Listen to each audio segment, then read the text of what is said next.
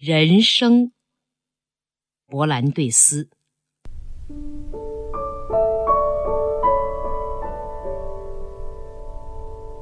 这里有一座高塔，是所有的人都必须去攀登的。它至多不过有一百来级。这座高塔是中空的。一个人一旦达到它的顶端，就会掉下来，摔得粉身碎骨。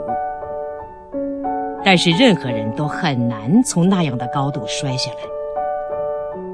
这是每一个人的命运。如果他达到注定的某一级，预先他并不知道是哪一级，阶梯就从他的脚下消失，好像它是陷阱的盖板，而他。也就消失了。只是他并不知道那是第二十集，或是第六十三集，或是另外的哪一集。他所确实知道的是，阶梯中的某一集肯定会从他的脚下消失。最初的攀登是容易的，不过很慢。攀登本身没有任何困难。而在每一集上，从塔上的瞭望孔望见的景致都足够赏心悦目。每一件事物都是新的，无论近处或远处的事物，都会使你目光依恋流连，而且瞻望前景还有那么多的事物。越往上走，攀登越困难。而且目光已不大能区别事物，它们看起来似乎都是相同的。每一季上似乎也难以再有任何值得留恋的东西。这时也许应该走得更快一些，或者一次连续登上几级。然而这是不可能做到的。通常是一个人一年登上一级，他的旅伴祝愿他快乐，因为他还没有摔下去。当他走完十级，登上一个新的平台后，对他的祝贺也就更热烈些。每一次，人们都希望他能长久的攀登下去，这希望也就显露出更多的矛盾。这个攀登的人。一般是深受感动，但忘记了留在他身后的很少有值得自满的东西，并且忘记了什么样的灾难正隐藏在前面。这样，大多数称作正常人的一生就如此过去了。从精神上来说，他们是停留在同一个地方。然而，这里还有一个地洞。那些走进去的人都渴望自己挖掘坑道，以便深入到地下；而且还有一些人渴望去探索许多世纪以来前人所挖掘的坑道。年复一年，这些人越来越深入地下，走到那些埋藏矿物的地方。他们熟悉那地下的世界。在迷宫般的坑道中探索道路，指导或是了解，或是参与地下深处的工作，并乐此不疲，甚至忘记了岁月是怎样逝去的。这就是他们的一生。他们从事向思想深处发掘的劳动和探索，忘记了现实的各种事件。他们为他们所选择的安静的职业而忙碌，经受着岁月带来的损失和忧伤，以及岁月悄悄带走的欢愉。当死神临近时，他们会像阿基米德在临死前那样提出请求：“不要弄乱我画的圆圈。”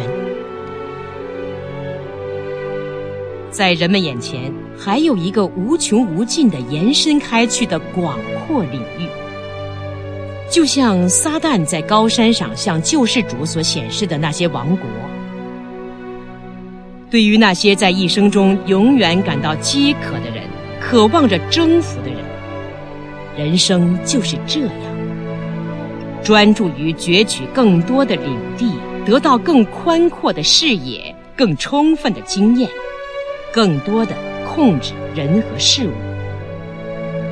军事远征诱惑着他们，而权力就是他们的乐趣。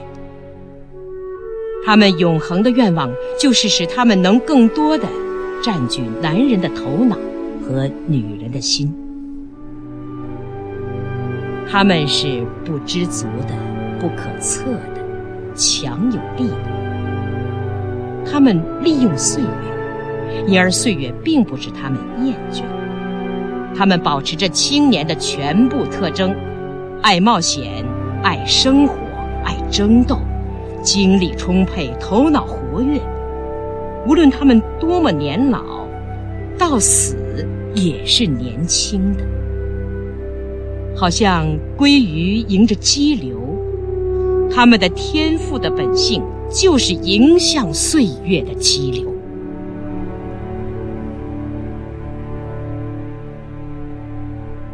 然而，还有这样一种工厂。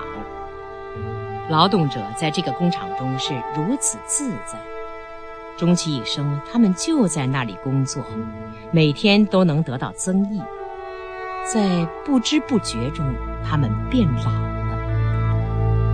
的确，对于他们，只需要不多的知识和经验就够了。然而，还是有许多他们做的最好的事情，是他们了解最深、见得最多的。在这个工厂里，生活变了形，变得美好，过得舒适。因而呢，开始工作的人知道，他们是否能成为熟练的大师，只能依靠自己。一个大师知道，经过若干年之后，在钻研和精通技艺上停滞不前是最愚蠢的。他们告诉自己，一种经验。无论那可能是多么痛苦的经验，一个微不足道的观察，一次彻底的调查，欢乐和忧伤，失败和胜利，以及梦想、臆测、幻想，无不以这种或那种方式给他们的工作带来益处。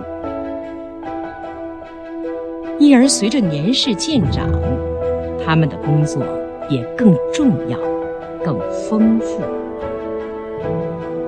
他们依靠天赋的才能，用冷静的头脑信任自己的才能，相信他会使他们走上正路。因为天赋的才能是属于他们自己的。他们相信在工厂中，他们能够做出有益的事情。他们的工厂不大。但对他们来说已够大了，它的空间已足以使他们在其中创造形象和表达思想。他们是够忙碌的，因而没有时间去查看放在角落里的计时沙漏器，沙子总是在那儿向下漏着。当一些亲切的思想给他以馈赠，他是知道的。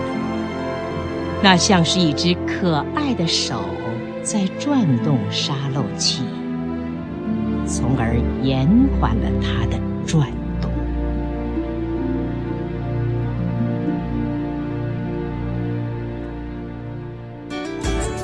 更多课文，请关注微信公众号“中国之声”。